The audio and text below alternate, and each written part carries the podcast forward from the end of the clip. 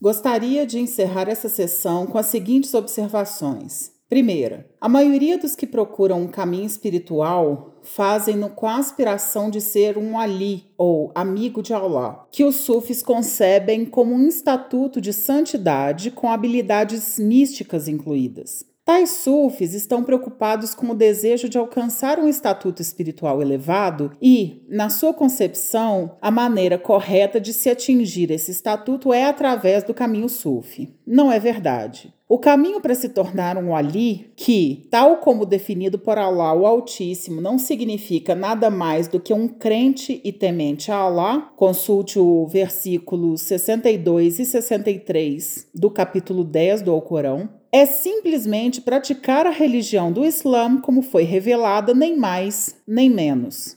Segunda observação: enquanto que militantes e extremistas do fiqh tendem a ser intoleravelmente duros e intransigentes, os sufis tipicamente erram para o extremo oposto, sendo inaceitavelmente suaves, desculpando os pecados mais hediondos, flagrantes blasfêmias e, não raro, até mesmo o kufr. Não sufis consideram sufis peculiares, não só na forma como agem, mas na forma como pensam. Os sufis, por outro lado, consideram os não sufis em um plano espiritual mais baixo e, portanto, incapazes de os compreender. Dessa forma, os sufis professam o mesmo elitismo espiritual encontrado nos paralelos judaico-cristãos. Terceira observação. Outra marca registrada proeminente dos sufis é que, em algum lugar, de alguma forma, eles tendem a comprometer a fé ou a prática no Islã no processo de cumprimento das práticas da sua tarica escolhida. Por exemplo, pode-se testemunhar certos sufis atendendo a frequentes reuniões sufis, mas nunca se preocupando em atender ao encontro mais importante dos muçulmanos, ou seja, a oração em congregação na mesquita. Alguns sufis gastam seu tempo de férias e seus recursos financeiros visitando santos de sua tarica, mas nunca vão ao Hajj. Existem outros exemplos que deixam deficiências nas crenças e práticas do Islã sendo um sinal de perigo. Quarta observação: assim como alguns sufis diminuem a importância de certos elementos da religião islâmica, outros, abre parênteses, isto é, os sufis extremistas, felizmente uma minoria, fecha parênteses, vão tão longe que zombam da religião. Por exemplo, alguns sufis deixam de rezar com base numa interpretação errada do versículo do Alcorão, abre aspas, e adora teu Senhor até chegar-te a certeza, fecha aspas, capítulo 15, versículo 99. Estes sufis alegam que, entre parênteses, a certeza refere-se à certeza da fé a qual eles têm alcançado e assim não precisam mais rezar. Não é verdade. Muhammad sallallahu alaihi wasallam e todos os profetas de Allah anteriores rezaram até morrerem. Esses sufis estão dizendo que têm maior certeza da fé do que os profetas de Allah? A interpretação correta desse versículo acima é o comando para rezar as cinco orações diárias até a morte. A certeza a que se refere o versículo do Alcorão não é a certeza da fé, que alguns alcançam e outros não, mas a morte, que é a única certeza de todos os seres vivos, e as provas desse entendimento são encontradas nos Tafasir, interpretações e exegeses do Alcorão, de Ibn Jarir at-Tabari e Ibn Kathir, os dois mais famosos de todos os Tafasir. Eles se baseiam nas conclusões da interpretação do Alcorão por alguns dos mais famosos estudantes dos Sahabas. Abre parênteses, isto é, Salih ibn Abdullah, Mujahid, Qatada, Al-Hassan al-Basri e Ibn Zayd, fecha parênteses. E nenhum dos famosos intérpretes do tafsir dentre os predecessores piedosos interpretaram esse versículo como os sufis extremistas interpretam.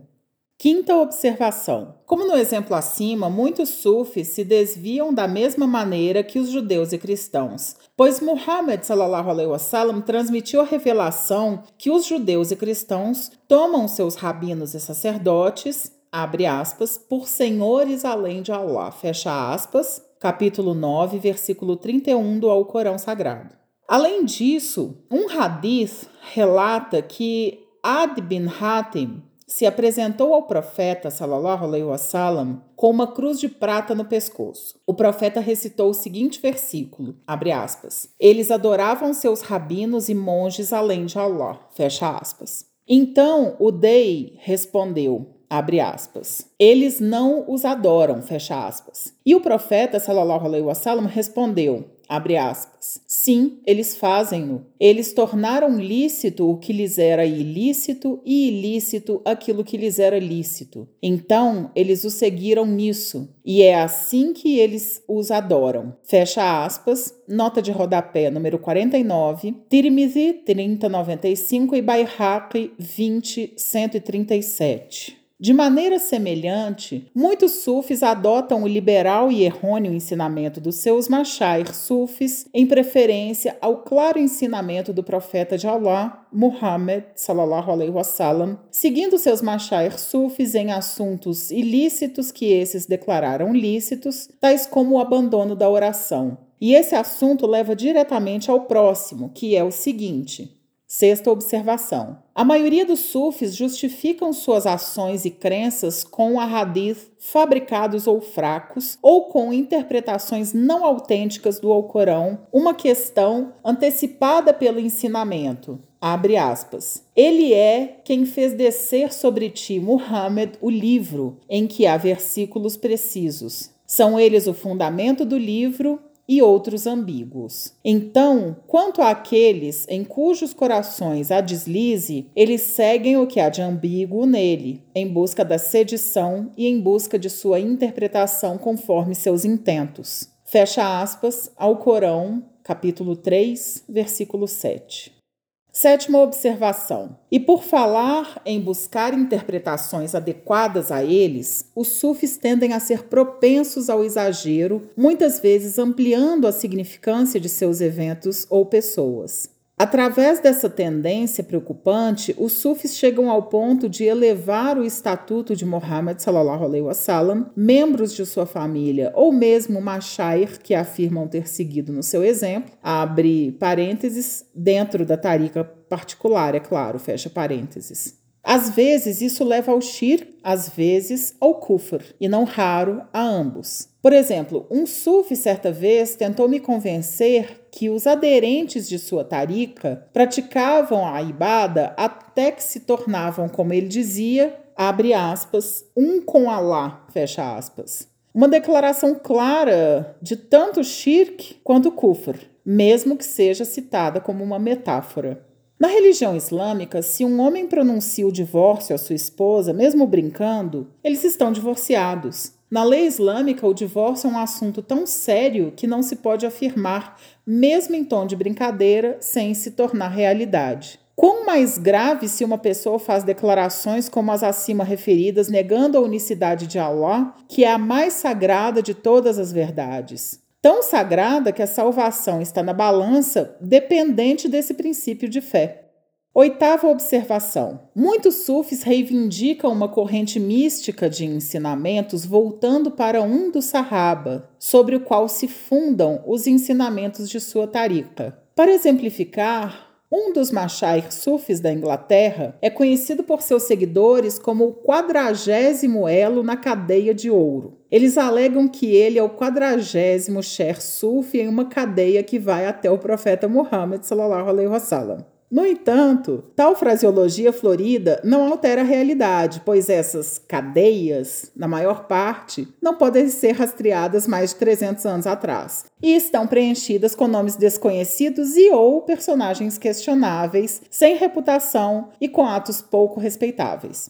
Nona observação: embora existam muitas taricas sufis desviadas nos dias de hoje, poucas, se houver, estão na retidão. Aqueles que seguem esse caminho colocam a sua salvação em risco para quê?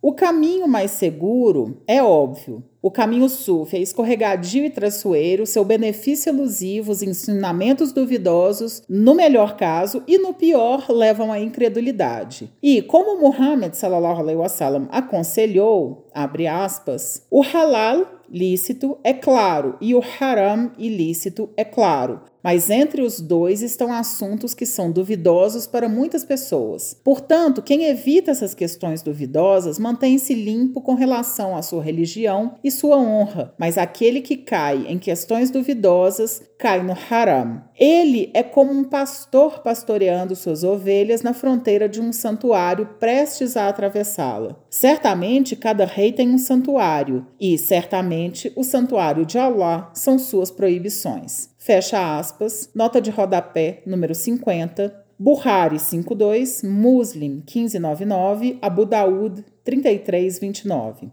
pobres daqueles que violam as proibições de Allah sozinhos ou seguindo uma tarica.